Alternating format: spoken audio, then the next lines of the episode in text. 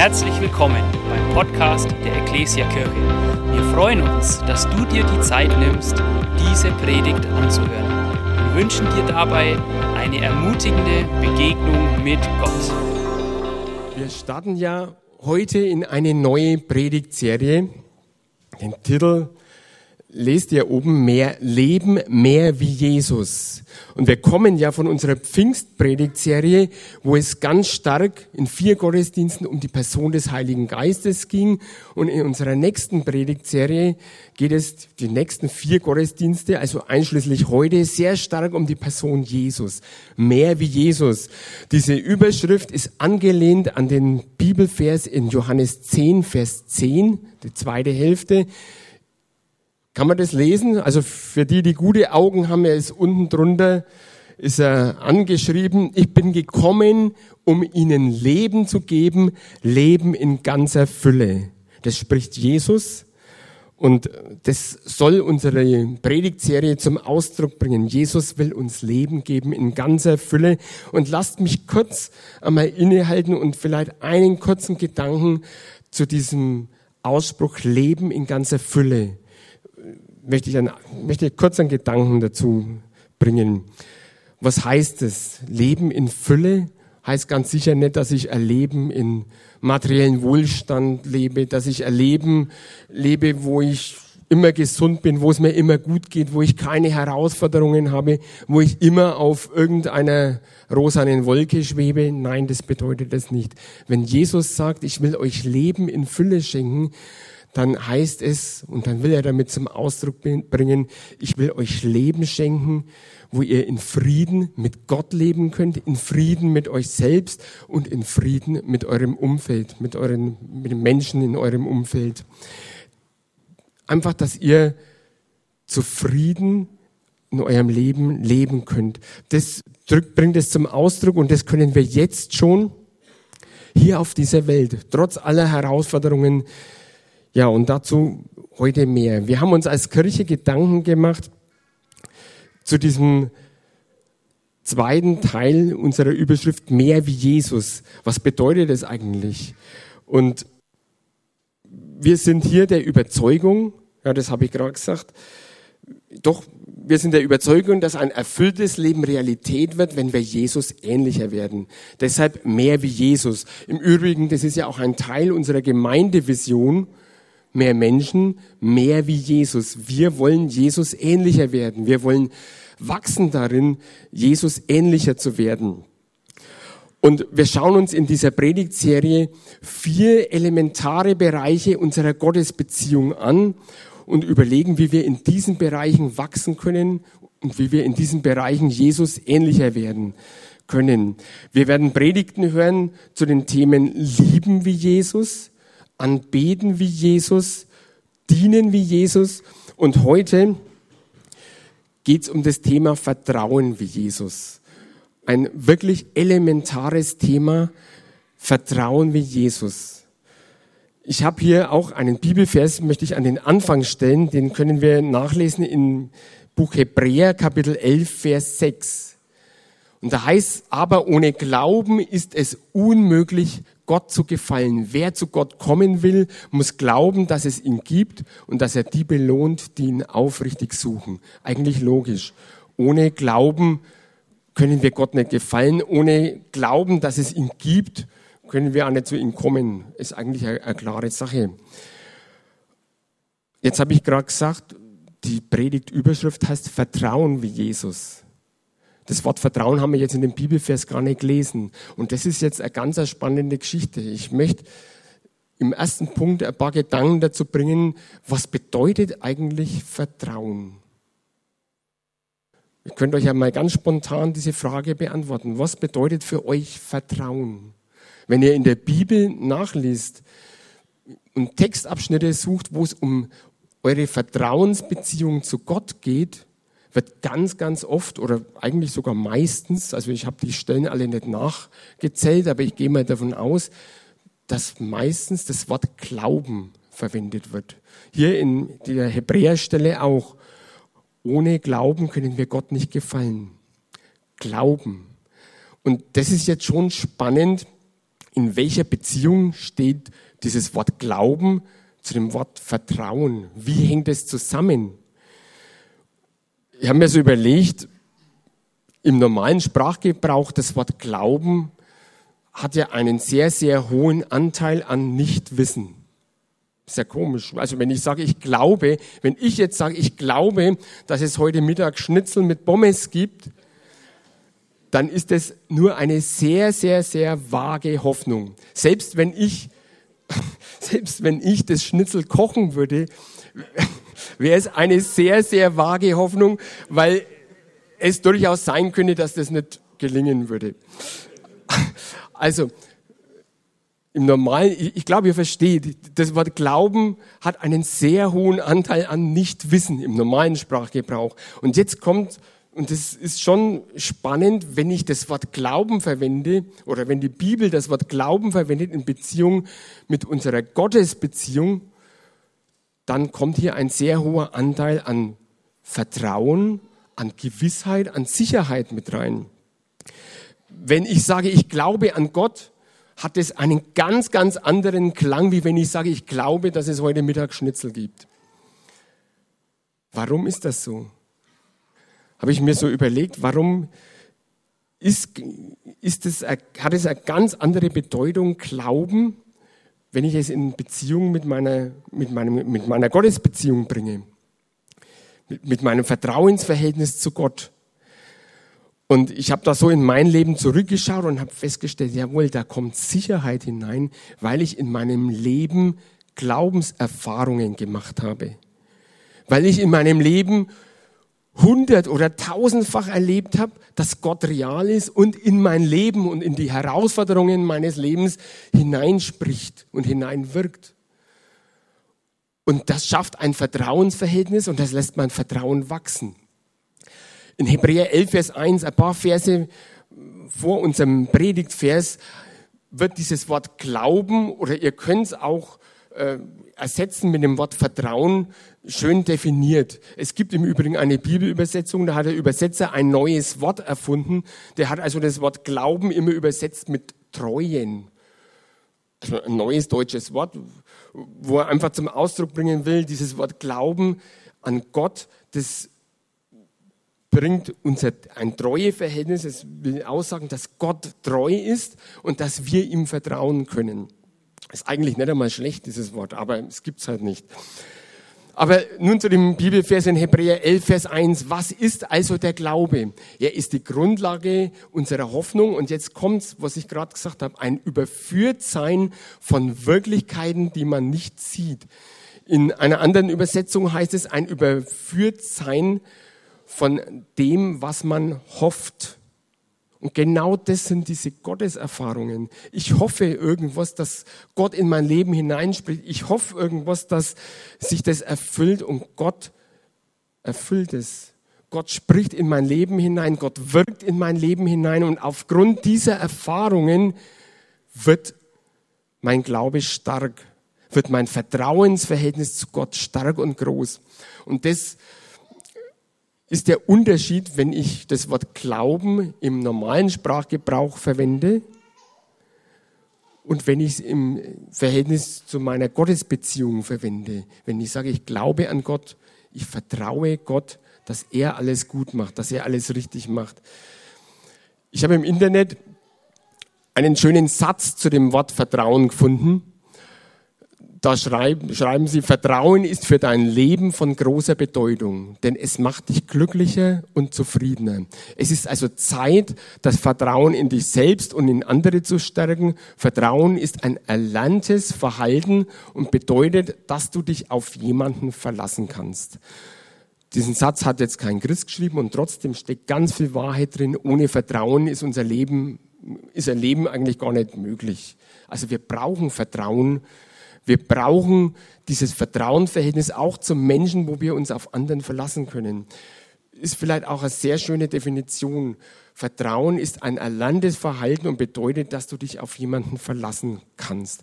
Und dieser Satz wird so, so wichtig und so gut und so wahr, wenn wir diesen Satz auf unsere Gottesbeziehung beziehen. Wenn wir sagen, genau das trifft zu, wenn ich sage, ich glaube an Gott, ich vertraue Gott, ich vertraue Gott mein Leben an, dann wird dieses Vertrauen für mein Leben von wirklich großer Bedeutung und es macht mich glücklicher und zufriedener. Und dieser letzte Satz, den ich da fett ausgedruckt habe, nicht, der fett an der Leinwand hängt, Vertrauen ist ein erlerntes Verhalten und bedeutet, dass du dich auf jemanden verlassen kannst. Auf Gott können wir uns immer zu 100 Prozent verlassen. Ein cooler Satz und in Beziehung zu unserem Glauben, finde ich, können wir uns den merken. So, jetzt haben wir ein paar Gedanken zu dem Begriff Vertrauen oder Glauben verloren. Und ich will jetzt weitergehen warum jetzt? Und möchten wir auch noch, oder wir machen uns jetzt auch noch Gedanken, was ist eigentlich der Gegenstand unseres Vertrauens? Wenn ich sage, ich glaube an Gott oder ich vertraue Gott, was will ich damit eigentlich zum Ausdruck bringen? Was ist eigentlich so dieser, ja, dieser Grundgedanke, wenn ich sage, ich vertraue Gott? Und da möchte ich jetzt einmal ein bisschen innehalten und ich möchte es ein bisschen ausführlicher erklären dieses, diese erste Entscheidung für Gott. Und ich möchte ganz weit in der Bibel zurückgehen und auch in der Menschheitsgeschichte, ganz an den Anfang, nämlich zur Schöpfungsgeschichte. Und wenn du jetzt da sitzt und sagst, was, was kommst du jetzt mit, mit dieser Schöpfungsgeschichte? Und wenn du denkst, das ist ein Märchen oder was auch immer, ich möchte dich jetzt einfach einmal ermutigen, lass dich mal auf den Gedanken drauf ein, dass Gott der Schöpfer aller Dinge ist. Ich will jetzt gar nicht zu diesem Thema groß predigen, sondern lass dich mal auf diesen Gedanken ein, Gott ist der Schöpfer aller Dinge, Gott ist der Schöpfer des Menschen. Und ich lese jetzt ein paar Verse ganz am Anfang der Bibel aus dem ersten Buch Mose, Kapitel 1, die Verse 27 bis 31. Da schuf Gott den Menschen nach seinem Bild. Als sein Ebenbild schuf er ihn, er schuf sie als Mann und Frau. Und Gott segnete sie dann und sagte zu ihnen, seid fruchtbar und vermehrt euch, füllt die Erde und macht sie euch untertan. Herrscht über die Fische im Meer, über die Vögel am Himmel und über alle Tiere, die auf der Erde leben. Gott sagte, zur Nahrung gebe ich euch alle samentragenden Pflanzen und alle samenhaltigen Früchte von Bäumen überall auf der Erde. Das wird jetzt die Vegetarier bestätigen, dieser Vers. Hm. Allen Landtieren, allen Vögeln und allen Lebewesen, die auf dem Boden kriechen, gebe ich Gras und Blätter zur Nahrung. So geschah es. Gott sah alles an, was er gemacht hatte. Es war sehr gut. Auf diesen Satz kommt mir an. Gott hat den Menschen geschaffen und sagt, am Schluss hat er gesagt, es war sehr gut. Punkt. So war der Urzustand. Gott hat uns geschaffen zu seinem Bild und der Mensch hat gelebt in Frieden mit Gott, so wie ich gerade am Anfang gesagt habe, dieses Leben in Fülle. Der Mensch hat gelebt in Frieden mit Gott, in Frieden mit sich selbst und im Frieden und im Einklang mit der Natur, mit seinen Mitmenschen. So war der Anfang. Und dann, ihr kennt die Schöpfungsgeschichte, ihr wisst, wie es weitergeht, dann traf der Mensch eine fatale Entscheidung. Der Mensch hat entschieden, ich lasse mir von Gott nichts vorschreiben. Ich will mir von Gott auch nicht vorschreiben lassen, wie ich leben will. Ich lebe mein eigenes Ding. Ich brauche Gott nicht. Das war die Entscheidung des Menschen, so ganz einfach ausgedrückt. Und mit dieser Entscheidung hat der Mensch sich automatisch aus diesem Einflussbereich Gottes herauskatapultiert. Automatisch hat er sich von Gott zurückgezogen, hat keine, hatte keinen Zugang mehr zum Menschen, äh, zu, zu Gott.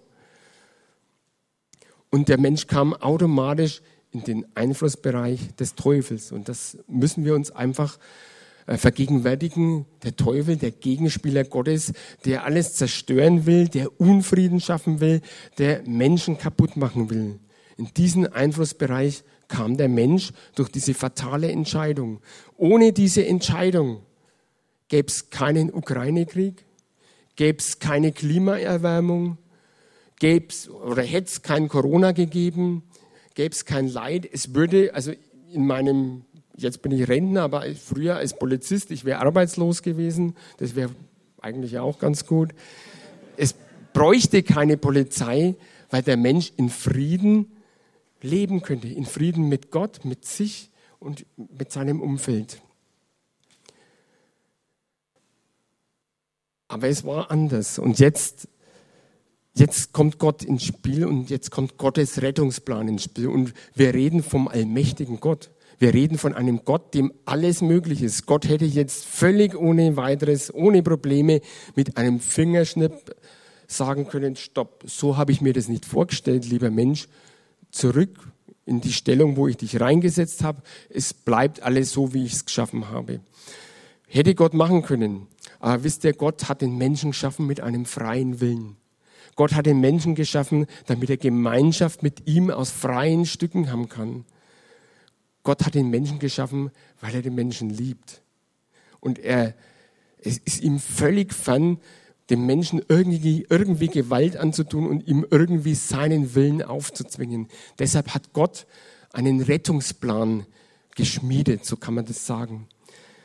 Gott, und ihr kennt die Geschichte, Gott wurde Mensch, Jesus, und Jesus hat die Menschheit freigekauft von diesem Herrschaftsbereich, von diesem Einflussbereich des Teufels. Das ist der Rettungsplan Gottes. Wir feiern das an Ostern.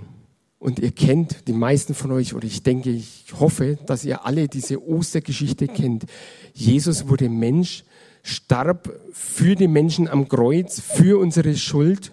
Er hat uns freigekauft. Das ist ein Angebot, was wir persönlich nehmen können.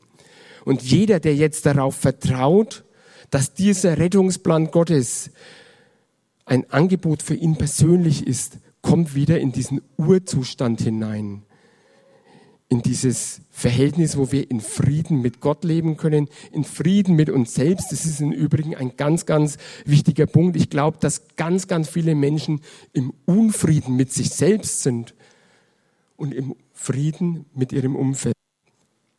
Es drückt ein Vers gut aus. In 1. Johannes 5, Vers 1, da heißt, wer glaubt, dass Jesus der Messias, der Christus ist, also Jesus der Retter, der wurde aus Gott geboren. Und jeder, der Gott als seinen Vater liebt, liebt auch die anderen Kinder dieses Vaters. Eine Zusage oder eine, ein Ausspruch aus der Bibel. Jeder, der glaubt, dass Jesus der Retter ist, wurde aus Gott geboren. Das heißt, er ist ein Kind Gottes. Ich habe das jetzt ein bisschen ausführlich gemacht, weil das ist der Beginn eines jeden, eines Vertrauensverhältnisses zu Gott. Diese Glaubensentscheidung. Ja, ich glaube, dass Jesus mein persönlicher Retter ist. Diese Entscheidung, die wir irgendwann einmal treffen sollten oder müssen, ich finde es absolut wichtig, die ist der Beginn eines Vertrauensverhältnisses zu Gott. Ich glaube, ohne diese ohne diese Entscheidung ist ein echtes Vertrauensverhältnis zu Gott überhaupt nicht möglich. Das müssen wir uns bewusst machen. Ohne diese Entscheidung, Jesus ist mein Retter, mein persönlicher Retter. Jesus ist für mich gestorben. Er hat mich freigekauft. Ohne diese Entscheidung können wir ein echtes Vertrauensbeziehung zu Gott nicht aufbauen. Weil es mangelt uns an diesem elementaren, an, an dieser elementaren Grundlage, Jesus ist mein Retter. Und jetzt will ich weitergehen. Wir haben jetzt den Gegenstand des Vertrauens oder unseres Vertrauensverhältnisses behandelt. Den Rettungsplan Gottes. Jesus hat uns freigekauft. Jesus hat uns gerettet. Jesus, Jesus hat uns dieses Angebot gemacht. Pass auf, ich, ich bin für euch gestorben. Ich habe euch freigekauft. Nehmt dieses Geschenk an. Wenn wir diese Glaubensentscheidung getroffen haben, dann werden wir ab diesem Zeitpunkt ein ganz anderes Leben führen. Diese Glaubensentscheidung, die ist noch nicht von Glaubenserfahrungen geprägt. Die haben wir tatsächlich im Glauben getroffen. Und ich habe ja gerade diesen Begriff Vertrauen ein bisschen näher beleuchtet. Und habe das ins Verhältnis zum Glauben gebracht. Rein menschlich ist diese Glaubensentscheidung eine Entscheidung im Glauben. Da ist sehr viel Ungewissheit drin, sehr viel Unwissenheit. Ich, als Mensch weiß ich nicht, was ich, ob das jetzt alles so passt, was ich da für Entscheidungen getroffen habe. Aber wenn ihr euch erinnert, Predigtserie Heiliger Geist, diesen, dass ich diese Entscheidung treffen kann, das bewirkt der Heilige Geist. Der macht uns auf einmal Jesus groß und zeigt uns, du brauchst diesen Jesus als Retter. Erste Predigt von dieser Serie Heiligen Geist. Ihr könntet das noch, noch mal nachhören im Internet. Das bewirkt der Heilige Geist. Und jetzt geht's weiter, das Leben. Und das Leben als Christ, als jemand, der diese Glaubensentscheidung für Jesus getroffen hat, ist letztendlich nicht anders. Also ich habe am Anfang gesagt, wir werden nicht auf rosa Wolken schweben und es wird uns immer gut gehen. Auch als Christ wirst du in deinem Leben mit Herausforderungen konfrontiert. Auch als Christ wirst du in deinem Leben leidvolle Erfahrungen machen, vielleicht schlimme Erfahrungen. Aber es ist ein Riesenunterschied. In diesen Herausforderungen bist du nicht mehr allein. In diesen Herausforderungen, wenn du dich darauf einlässt, wirst du die Erfahrung machen, dass Jesus, dass Gott, der Herr, mit dabei ist und dir beisteht, dass er in den Herausforderungen deines Lebens hineinwirkt, auf übernatürliche Weise zum Teil. Und ich habe gesagt, wenn uns darauf einlassen, natürlich kannst du dein Leben so weiterleben wie vor dieser Entscheidung. Du kannst natürlich weiter selber strampeln in Herausforderungen, resignieren und aufgeben, den Kopf in den Sand stecken, verzweifelt sein, hadern mit deinem Schicksal, jammern, dass alles so schlimm ist. Oder du kannst diese Entscheidung treffen, ich lass mein Leben los. Ich möchte dieses Leben in die Hand Gottes legen und ich vertraue darauf, ich vertraue darauf, dass er in diesen Herausforderungen mit dabei ist und hineinwirkt in diesen Herausforderungen, dass er irgendeine Veränderung bringt. Und wenn du dich darauf einlässt, wenn du dein Leben, wenn du einzelne Lebenssituationen loslässt, dann garantiere ich dir, und dann, das verspricht dir auch die Bibel, dann wirst du diese Glaubenserfahrungen machen, die dein Vertrauensverhältnis zu Gott wachsen lassen.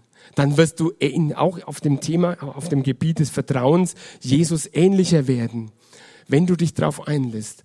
Und ich habe mir so überlegt, ich habe so in mein Leben zurückgeschaut. Ich bin seit über vier Jahrzehnten mit Jesus unterwegs. Also ich habe vor über 40 Jahren diese Glaubensentscheidung getroffen. Und ich habe in diesen Jahrzehnten Gott erfahren, ich kann es gar nicht mehr zählen, so oft habe ich erfahren, wie Gott in Herausforderungen meines Lebens hineingewirkt hat. Und das waren Gebetserhörungen, das waren aber ganz komische, blöde Situationen teilweise, die mir überhaupt nicht gefallen haben, wo ich aber gemerkt habe, da will Gott mir irgendwas zeigen und es hat mein Vertrauen auch gestärkt. Es waren Bewahrungen und ich könnte tatsächlich, ich könnte wahrscheinlich zwei Stunden erzählen von Erlebnissen, die ich gehabt habe, wo Gott in mein Leben reingesprochen hat. Und das hat mein, meinen Glauben stark gemacht. Das hat mich in, in dieser Vertrauensbeziehung zu Gott wachsen lassen. Und das wünsche ich uns allen so sehr, dass wir in dieser Vertrauensbeziehung wachsen. Ich habe mir überlegt, ich will euch einfach einmal so zwei so ganz banale Begebenheiten erzählen, die ich so erlebt habe. Einfach um das zu verdeutlichen, wie das einen persönlich in seiner Gottesbeziehung wachsen lässt, wie einen das Sicherheit bringt, wie auf einmal in dieses Wort Glauben eine Sicherheit reinkommt, die ein anderer gar nicht sehen kann. Beide Begebenheiten liegen schon sehr lange zurück, schon fast 40 Jahre oder 40 Jahre. Ich war früher ein begeisterter Motorradfahrer. Also ich bin überall, ich habe alles mit dem Motorrad gemacht, ich bin in den Urlaub mit dem Motorrad gefahren, alles. Es war richtig, ich sage schon fast, ich war fanatisch. Ich bin also sehr gern Motorrad gefahren. Und es war mein erstes Motorrad, das war Anfang der 80er Jahre, haben wir beschlossen, wir fahren nach, damals hieß es noch Jugoslawien, nach Istrien, Pulla mit dem Motorrad. Und damit wir tagsüber ankommen in Pulla, fahren wir in der Nacht los. Ich hatte damals eine Yamaha XS 400.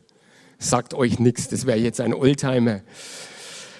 Und dieses Motorrad hatte nur einen Tank, der hatte, der fasste 10 Liter. Das habe ich, wie wir losgefahren sind, nicht so bedacht. Also ganz klar, dieses Motorrad hat im Schnitt so fünf bis sechs Liter auf 100 Kilometer gebraucht. Es war klar, wenn ihr rechnen könnt, nach 200 Kilometer spätestens muss ich tanken. Wir sind nachts losgefahren. Bei diesen alten Motorrädern war so nach ungefähr wenn du noch zwei, drei Liter im Tank hast, musstest du auf Reserve schalten. Das heißt, du musstest einen Hebel umlegen und dann wusstest du, jawohl, jetzt muss ich tanken. Jetzt muss ich den bei der nächsten Gelegenheit tanken. Wir fuhren, ich glaube, wir fuhren damals um Mitternacht los. Mit zwei weiteren Freunden, die hatten andere Motorräder mit größeren Tanks, also die sind weitergekommen. Aber ich fuhr auf die Autobahn, auf die A3, ich fuhr an Regensburg vorbei und irgendwo zwischen Regensburg und Straubing musste ich auf Reserve schalten. Waren in etwa so 150 Kilometer rum und mir war klar, okay, nächste Tankstelle, ich muss tanken.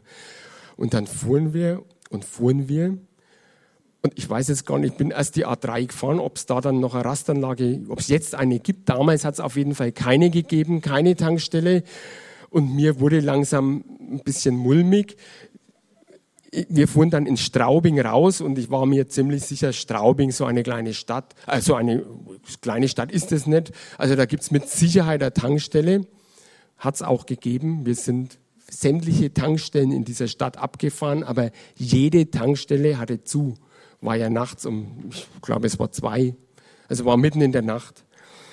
Und dann wurde mir schon, also es wurde mir immer mulmiger was machst du jetzt? Jetzt stehst dann mitten in der Nacht mit deinem Motorrad und die zwei Freunde auch am, am Straßenrand und kommst nicht mehr weiter. Und dann habe ich gebetet und gesagt, Herr, es kann doch jetzt nicht sein, dass unser Urlaub so losgeht, dass ich mitten in der Nacht am Straßenrand stehe und kein Benzin mehr habe. Bitte lass doch jetzt eine offene Tankstelle kommen. Und dann sind wir weitergefahren. Und wir fuhren ich weiß nicht, ob jemand diese Strecke kennt, Blaue Rude nennt man das, da fährt man in Straubing runter auf der Landstraße. Ist eigentlich noch unlogischer, dass auf dem Land der Tankstelle nachts offen hat. Also wir fuhren und fuhren. Ich fuhr an Eckenfelden vorbei. Mein Kilometerstand am Motorrad hatte die 200 Kilometer schon lange überschritten. Also normalerweise müsste das Motorrad hätte das stehen bleiben müssen zumal es auch noch voll bepackt war mit Koffer und alles. Also ich habe mit Sicherheit nicht weniger gebraucht. Und wir fuhren und wir fuhren, das Motorrad fuhr immer weiter. Und ich sage euch, wir kamen bis nach Salzburg. Das sind 300 Kilometer zur ersten offenen Tankstelle. Da war Tankstelle offen, da habe ich tanken können. So ist Gott. Leute, und jetzt könnte man sagen, na ja, das war Zufall, dein Motorrad. Ihr könnt es ja mal kurz ausrechnen. Das hat, das hat halt dann noch mal ein bisschen weniger gebraucht. Das hätte dann unter drei Liter gebraucht. Völlig unwahrscheinlich, dass das so wäre. Das war Zufall, könnte man sagen. Aber wisst ihr, diese Fülle an Gotteserfahrungen, die ich in meinem Leben gemacht habe, da kann ich nicht mehr von Zufall sprechen. Ich persönlich, ich, der diese Erfahrung gemacht habe, kann mit Sicherheit für mich sagen, das ist kein Zufall. Selbst wenn ein anderer denkt, naja, was der erzählt, das war Zufall. Ich für mich, mir gibt es Sicherheit. Mir hat es meinen Glauben stark gemacht. Einfach weil ich Gott nicht nur einmal, sondern hundert, sondern tausendmal erlebt habe, wie er in meinem Leben handelt. Und vielleicht, wenn ihr jetzt denkt, naja, ähm, das ist ja cool, wenn das so ist. Wenn Gott immer so äh, reagiert, dann mache ich das jetzt immer so. Ich bin, also ich bin überzeugt, wenn ich jetzt, jetzt bin ich 61, wenn ich jetzt so einen Unsinn machen würde und losfahren würde und dann sag, Gott, und jetzt schau mal, dass mein Motorrad bis nach Salzburg kommt. Jetzt, glaube ich, würde Gott mich am Straßenrand stehen lassen und würde sagen, jetzt lern du mal und wär mal gescheit. Und das würde mein Vertrauen zu Gott aber auch stärken, weil dann Gott trotzdem zu mir gesprochen hätte. Also, so ist Gott. Ein zweites Erlebnis noch. Und dann komme ich langsam zum Schluss. Ein zweites Erlebnis liegt auch schon sehr lange zurück. Ich habe gerade am Anfang gesagt, ich war in meinem Berufsleben Polizeibeamter. Das war ganz am Anfang meiner, meines Berufes. Ich war in Ausbildung bei der Bereitschaftspolizei in Eichstätt in einer Kaserne. Und wir hatten, das war Winter im Dezember, wir hatten tagsüber so Marschierübungen auf einen großen geteerten Platz gemacht mit unserer Gruppe. Der Platz war ungefähr so groß wie ein Fußballfeld und dieser ganze Platz war zugeschneit. Also waren fünf bis zehn Zentimeter Schnee gelegen. Damals hat es noch geschneit. Ja, also das hatten wir den ganzen Nachmittag gemacht und dann war Feierabend. Wir gingen in unsere Kasernenzimmern zurück und unsere Gruppe, wir waren so zehn Mann, sagt auf einmal ein Kollege, ich habe meinen Verlobungsring verloren. Der hat sich frisch verlobt und war schwer verliebt und war wirklich am Boden zerstört. Also der hatte Tränen im Auge, in den Augen, hatte seinen Verlobungsring verloren. Und dann waren unsere ganze Gruppe, wir hatten Mitleid mit ihm und wir sind tatsächlich dann zu zehn, die ganze Gruppe, wieder zu diesem Platz zurückgegangen, der so groß wie ein Fußballplatz war und zugeschneit war und haben diesen Ring gesucht. Und es war schon dunkel, es war eigentlich von vornherein aussichtslos. Und wir haben gesucht, ihr kennt bestimmt diese Geschichten, suchen, finden. Ne? Jeder von euch hat schon mal was verlegt. Und wir haben bestimmt eine Stunde, sind wir diesen Platz abgelaufen, haben den Ring natürlich nicht gefunden. Und erst nach dieser Stunde ist mir dann kommen, hey, du bist doch Christ, du könntest doch ganz einfach beten.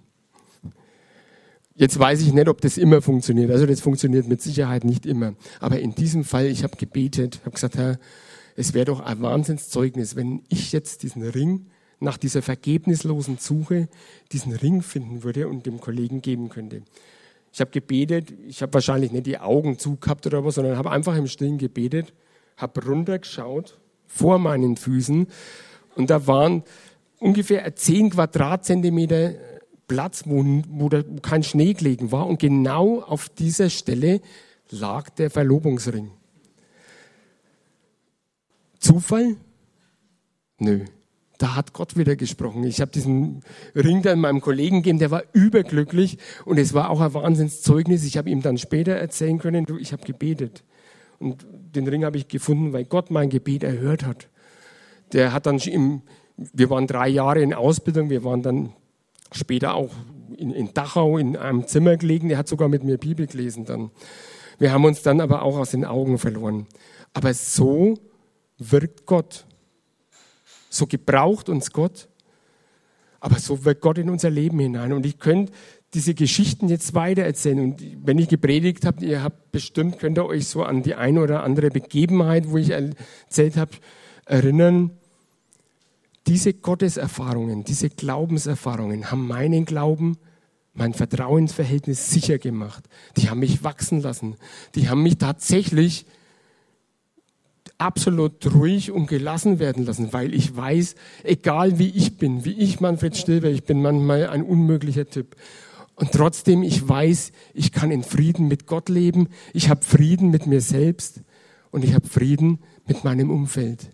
Und ich wünsche uns das allen so sehr, dass wir diese Glaubenserfahrungen machen, zuallererst diese Glaubensentscheidung treffen, ich brauche Jesus als meinen Retter und dann in unserem weiteren Leben diese Erfahrungen machen, Gott steht zu mir, Gott ist bei mir. Und wir wachsen und ich gebe euch diese Sicherheit, diese Zusage, ihr werdet in eurem Vertrauensverhältnis zu Gott wachsen. Lasst euch darauf ein, lasst euer Leben los und legt es in Gottes Hände. Und vielleicht ein Gedanke noch so am Schluss, die Band kann hochkommen, ich bin am Ende. Einen Gedanken habe ich noch es ist ganz schön, wenn man solche Geschichten hört, wie jetzt gerade. Ne? Und es ist vielleicht auch ermutigend. Aber wisst ihr, diese Geschichten, die habe ich erlebt und die haben meinen Glauben gestärkt. Die haben mein Vertrauensverhältnis gestärkt. Die haben es wachsen lassen. Aber ich glaube nicht, dass diese Geschichten, die ich euch erzähle, eure Vertrauensbeziehung zu Gott wachsen lässt. Die kann euch vielleicht ermutigen, dass ihr euch darauf einlasst. Aber ich möchte euch ermutigen, dass ihr diese Glaubenserfahrungen selber macht, dass ihr euer Leben loslasst, es Gott in die Hände legt, dass ihr all die Herausforderungen, mit denen ihr konfrontiert seid, in Gottes Hände legt und darauf vertraut, dass er hineinwirkt. Dazu ist es vielleicht manchmal nötig, dass man Schritte tut, ohne zu wissen, wo ich hingehe. Einfach im Glauben, weil Gott mich führt. Aber ich möchte euch dazu ermutigen, macht diese Glaubenserfahrungen selber und ihr werdet in eurer Vertrauensbeziehung zu Gott wachsen. Ihr werdet auch auf diesem Gebiet Jesus ähnlicher werden. Jesus ist in seiner Vertrauensbeziehung zum Vater auch gewachsen. Wenn ihr, ich erinnere mich an einen Vers in der Bibel, wo Jesus ja vielleicht in den schwersten Stunden seines Lebens gesagt hat, Gott, Vater, wenn es möglich ist, dann lass diesen Kelch an mir vorübergehen. Und was sagt Jesus dann weiter? Aber nicht mein Wille geschehe, sondern dein Wille geschehe. In den schwersten Stunden seines Lebens, was drückt das für eine Vertrauensbeziehung zu dem Vater, zu Gott dem Vater aus, wenn Jesus sagen kann, dein Wille soll geschehen. Ich lasse mich völlig auf dich ein, ich lasse mich fallen in deine Arme. Und das wünsche ich uns allen, dass wir wirklich dahin kommen, dahin wachsen, dass wir uns völlig fallen lassen können in Gottes Arme. Das ist diese Vertrauen. Jetzt, nein, jetzt geht's wieder. Zuck mal, die Batterie ist leer. Ich bin aber auch schon am Ende. Ich möchte, bevor ich bete, einen Aufruf machen. Ich möchte heute mal ein bisschen einen anderen Aufruf machen. Weil ich dieses Thema, diese erste Glaubensentscheidung, über die ich heute gepredigt habe, so in der Mitte der Predigt, so unendlich wichtig finde. Ich möchte euch oder wenn jemand heute hier sitzt, der sagt, ich habe eigentlich diese Entscheidung noch nicht getroffen. Ich habe in meinem Leben Jesus noch nicht anerkannt als meinen persönlichen Retter. Ich habe diesen Rettungsplan Gottes für mich persönlich noch nicht in Anspruch genommen. Ich möchte dich, der du heute vielleicht hier sitzt, dazu ermutigen, diese Entscheidung jetzt zu treffen. Wir werden jetzt dann noch ein Lied singen und diese Entscheidung zu treffen, das ist überhaupt nicht schwer. Das kannst du ganz im Stillen für dich treffen, diese Entscheidung. Du kannst einfach beten und sagen, ja Herr, du bist mein persönlicher Heiland, du bist mein persönlicher Retter. Ich möchte dich als meinen Retter in mein Leben einladen diese Entscheidung kannst du jetzt treffen. Wenn wir jetzt dann ein Lied singen, ich bete jetzt noch, dann singen wir ein, zwei Lieder und dann kannst du diese Entscheidung treffen. Und ich möchte dich ermutigen. Vielleicht ist es manchmal ganz gut, wenn man bei dieser Entscheidung noch ein Gespräch führt. Nach dem Gottesdienst werden Leute dastehen, werde auch ich dastehen. Und wenn du ein Gespräch noch führen willst, wir sind gerne bereit, mit dir zu reden. Auch über diese Entscheidung. Ich glaube, das ist die wichtigste Entscheidung, die du in deinem Leben treffen kannst. Jesus nachzufolgen, Jesus als deinen persönlichen Retter anzunehmen. Amen. Ich bete noch. Herr Jesus, wir möchten dir jetzt Danke sagen, dass du unser Herr bist. Wir möchten dir Danke sagen für diesen unendlich guten Rettungsplan, den du gemacht hast für uns. Wir möchten dir Danke sagen, dass du auf die Erde gekommen bist, dass du Mensch geworden bist und dass du uns freigekauft hast mit deinem Leben. Herr Jesus, ich danke dir, dass du wirklich dein Leben gelassen hast, damit wir leben können. Oh Herr, und ich bitte dich jetzt für uns alle, die wir hier sitzen, schenk doch, dass wir das richtig realisieren für uns ganz persönlich. Wenn hier jetzt jemand sitzt, der diese Entscheidung treffen möchte, der erkannt hat, ja, ich brauche diesen Jesus als meinen persönlichen Retter, dann öffne du ihm doch das Herz. Ja, und schenk, dass er dich einlädt, in sein Leben zu kommen. Herr Jesus, ich danke dir, dass du aber da mit dieser Entscheidung nicht Schluss machst, sondern dass du uns dann ein ganzes Leben lang begleiten willst und uns zur Seite stehen willst, dass wir dich wirklich erfahren können als diesen mächtigen, starken, allmächtigen Gott, der für uns da ist, der in unser Leben hineinwirkt, der uns beisteht in unseren Herausforderungen. Danke, Herr Jesus, dass wir das wirklich alle erleben dürfen, wenn wir uns darauf einlassen. Und ich segne jetzt jeden Einzelnen, der hier sitzt, auch für den Rest der Woche, dass wir wirklich, ja, als deine Kinder dir Ehre machen, da wo du uns hingestellt hast. Amen.